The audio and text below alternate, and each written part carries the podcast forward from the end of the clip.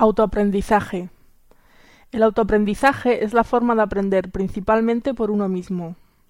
Consiste en aprender mediante la búsqueda individual de la información y la realización también individual de prácticas o experimentos. A una persona que aprende por sí misma se le llama autodidacta. El aprendizaje es algo que el ser humano, los mamíferos y otros animales poseen en sí mismos y se pone en evidencia cuando juegan. Jugar, aunque a veces no tiene presente, tiene la función principal de aprender nuevas habilidades o mejorar las que ya se poseen. Muchas veces el autoaprendizaje comienza jugando, y pasando un tiempo se descubre que se ha aprendido mucho de este modo, y que no solo sirve para pasárselo bien. Ventajas. Esta forma de aprender tiene sus ventajas. Fomenta la curiosidad, la investigación y la autodisciplina. Se aprende a resolver los problemas por uno mismo. Mucha gente siente que se divierte mucho jugando, pero que ocurre todo lo contrario en la escuela. Al no tener que seguir el ritmo de un grupo, se puede dedicar más tiempo en lo que se tiene dificultades y menos a lo que resulte más fácil para uno mismo. Es más constructivo. Mucha gente que autoaprende comenta que esta tarea no solo le ha permitido confeccionar dicha habilidad, sino que también ha ayudado a formar su personalidad de forma positiva. Por el contrario, puede aparecer algún problema al que no se le encuentre solución, por lo menos sin dificultad. Pero en cualquier momento se puede pedir ayuda a alguien con conocimientos, en alguna lista de correo, foro, grupo de noticias, alguna asociación que trate el tema o por otro medio. Aunque esta ayuda pueda parecer desinteresada, en realidad el que resuelve el problema puede encontrar un problema interesante que le haga pensar y aprender. Y además ayudar a otro con los mismos intereses de uno. Puede hacer el enseñado más capaz de resolverle problemas al enseñante en el futuro.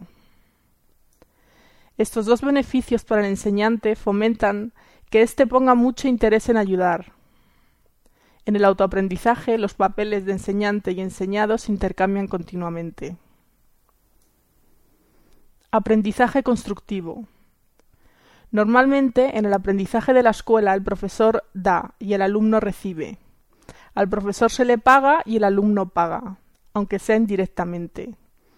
Y de hecho se vería como un absurdo que el alumno cobrara por estudiar, ya que el beneficio es para él mismo.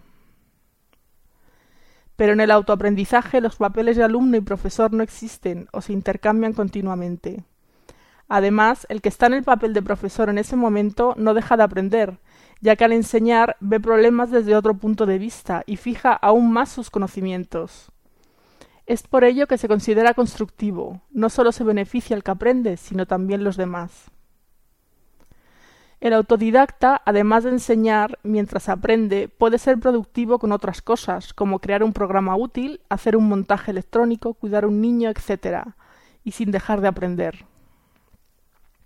El hecho que los autodidactas puedan ayudarse entre ellos con ninguna o mucha menos intervención de un profesor como tal, y muchas veces el profesor será alumno, hace que el costo del autoaprendizaje sea mucho menor, e incluso al ser productivo se pueda recompensar al alumno económicamente.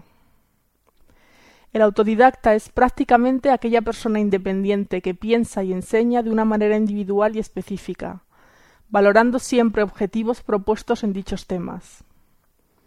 El ser autodidacta es un ser productivo, un ser que enseña y aprende, un ser que motiva la enseñanza a las demás personas. Crítica al autoaprendizaje.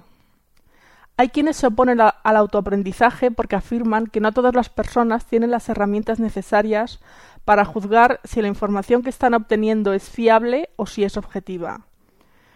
Por ello, defienden que el aprendizaje debe realizarse guiado a través de ciertos niveles. Además, el autoaprendizaje, si bien puede significar la incorporación de información útil y correcta por parte del autodidacta y la permanente estimulación de su inteligencia, corre con la desventaja de no tener un aval social como lo tiene un título oficial y su consecuente validez en el ámbito laboral y académico.